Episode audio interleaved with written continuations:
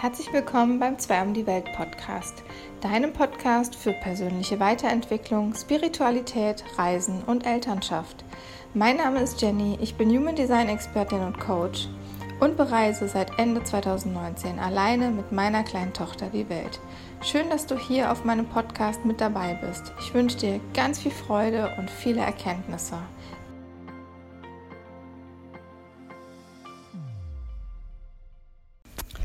In der heutigen Podcast-Folge gebe ich dir Informationen zu den Profillinien im Human Design.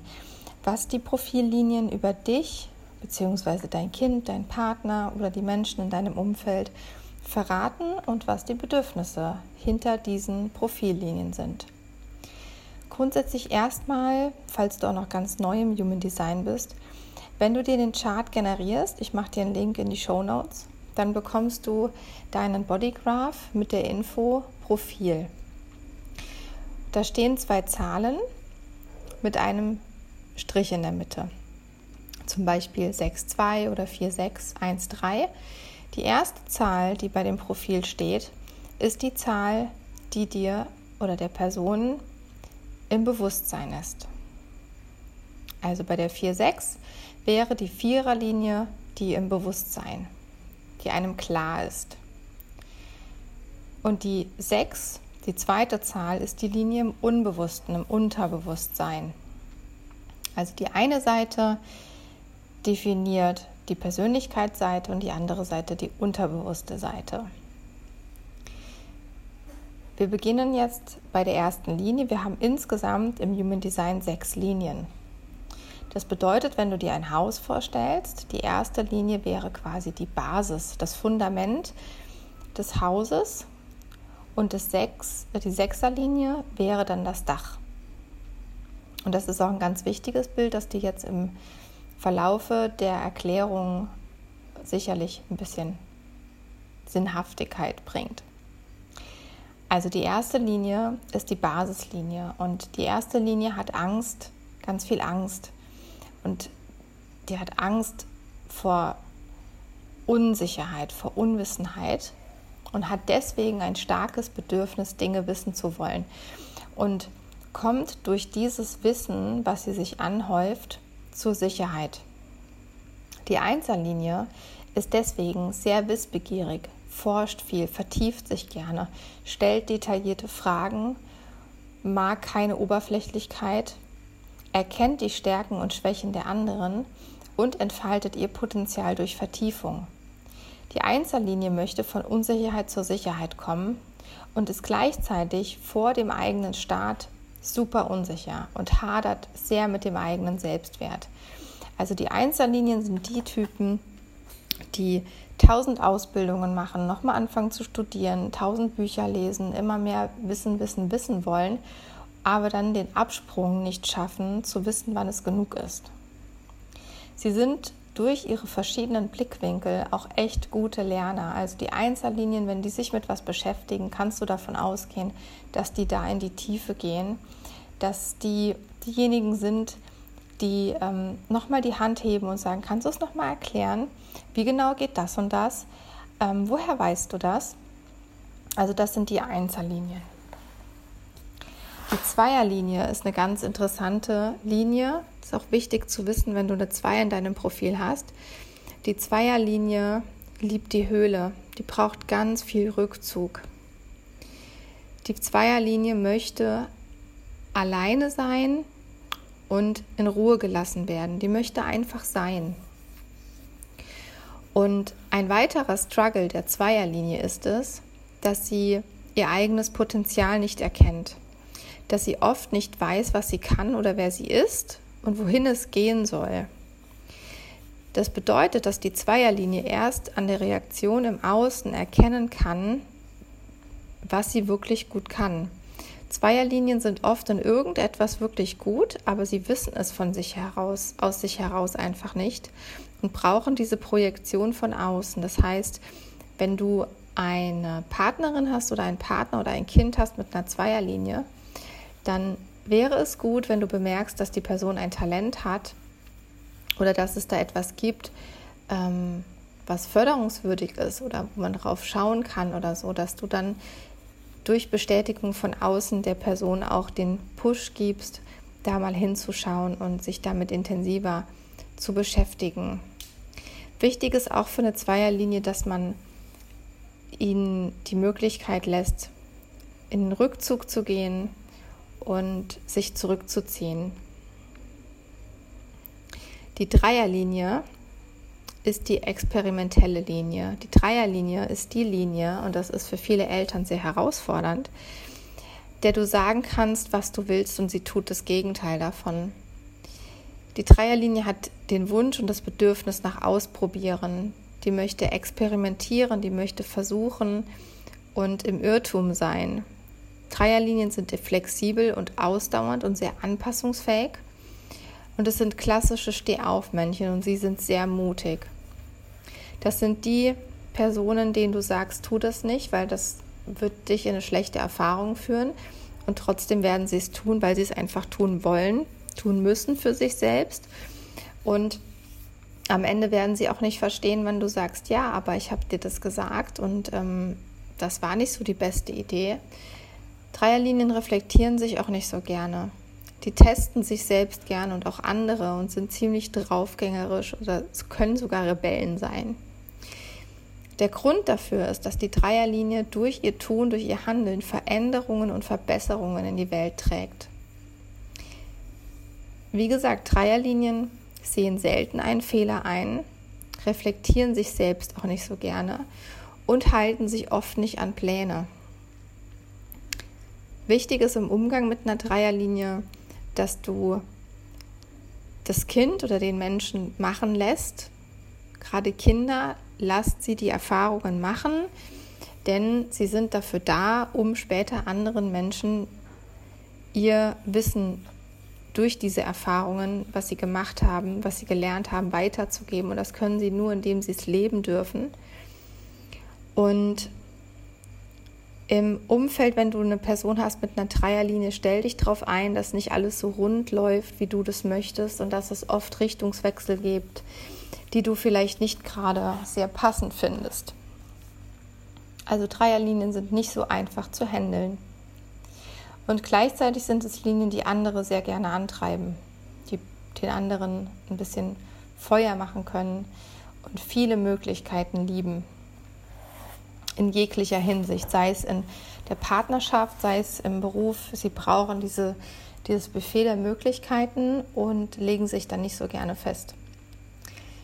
Die Viererlinie ist die erste Linie, in der es ist eine der Linien, in der es wirklich persönlich wird.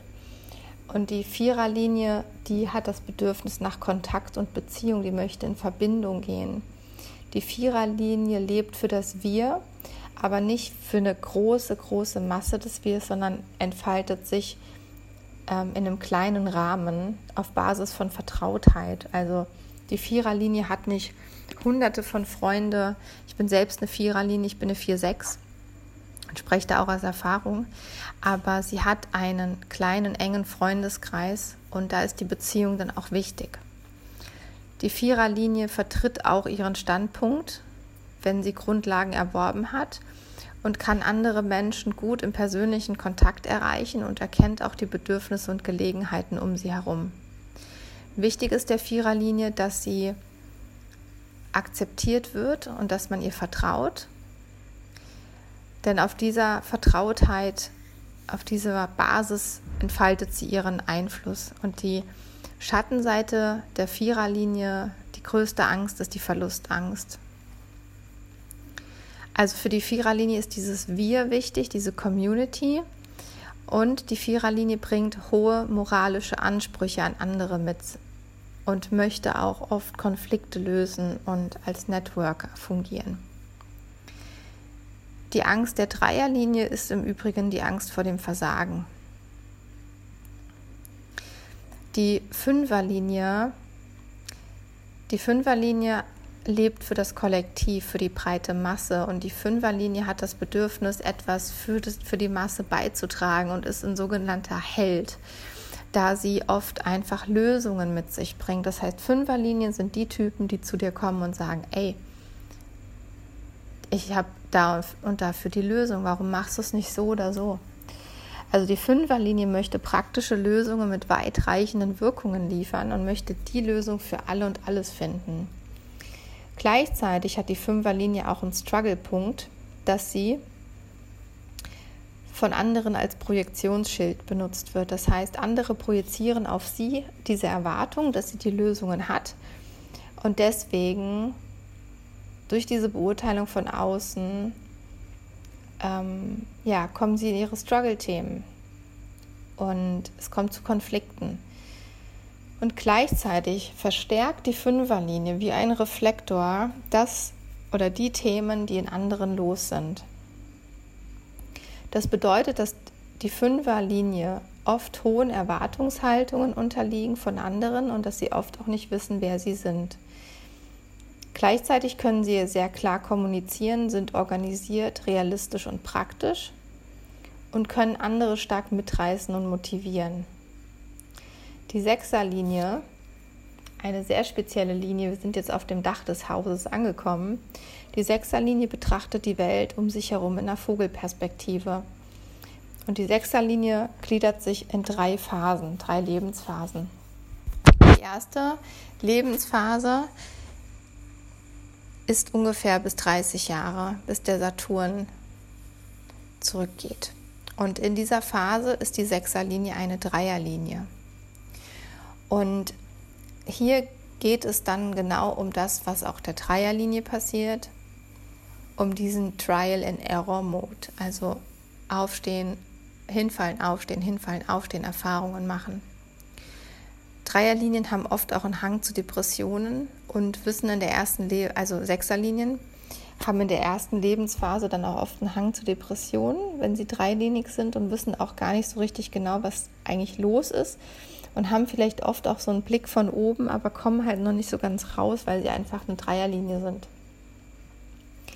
In der zweiten Lebensphase von ungefähr 30 bis 50 geht die Dreierlinie dann langsam zur Sechserlinie über und geht in die Vogelperspektive, wird ruhiger und geht in die Distanz. Also wenn wir uns einen Schmetterling vorstellen, dann haben wir die kleine Raupe, die in der ersten Lebensphase eine Dreierlinie ist.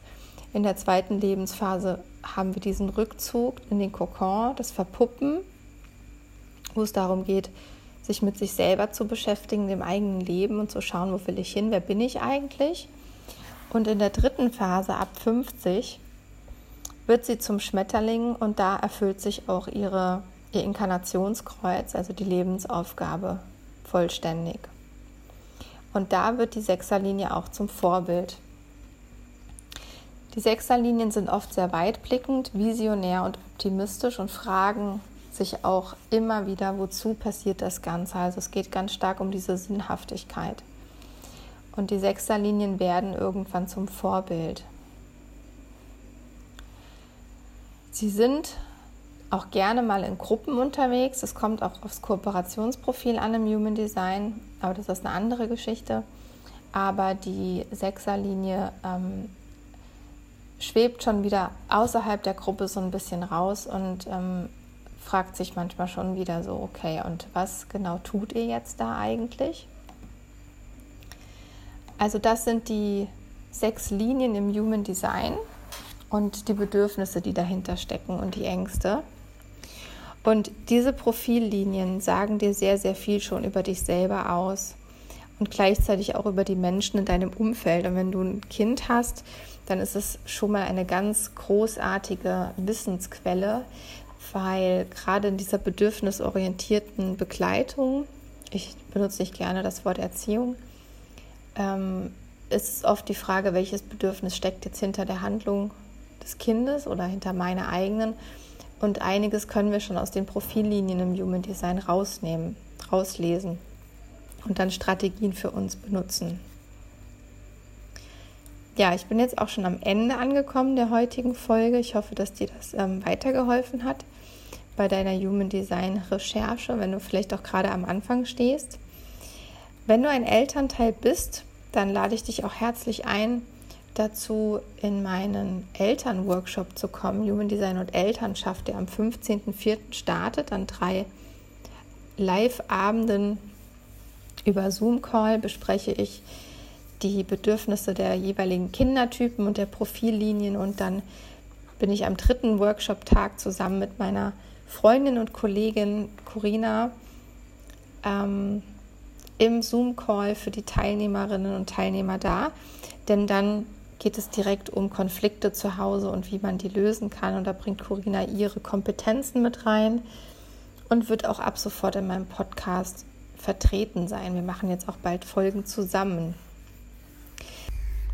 Und wenn du jetzt neugierig geworden bist auf Human Design oder du uns einfach durch die Welt auf unsere Reise als digitale Nomaden verfolgen möchtest, dann bist du ganz herzlich willkommen auf meinem Instagram-Account zweiumdiewelt.de oder auf meiner, meinem Blog, meiner Homepage zweiumdiewelt.de. Und ich freue mich, wenn ich was von dir höre und wenn du Lust hast, tiefer in dein oder euer Human Design einzusteigen. Ich wünsche dir jetzt noch einen ganz tollen Tag mit ganz viel Liebe und Sonnenschein. Alles Liebe und bis bald.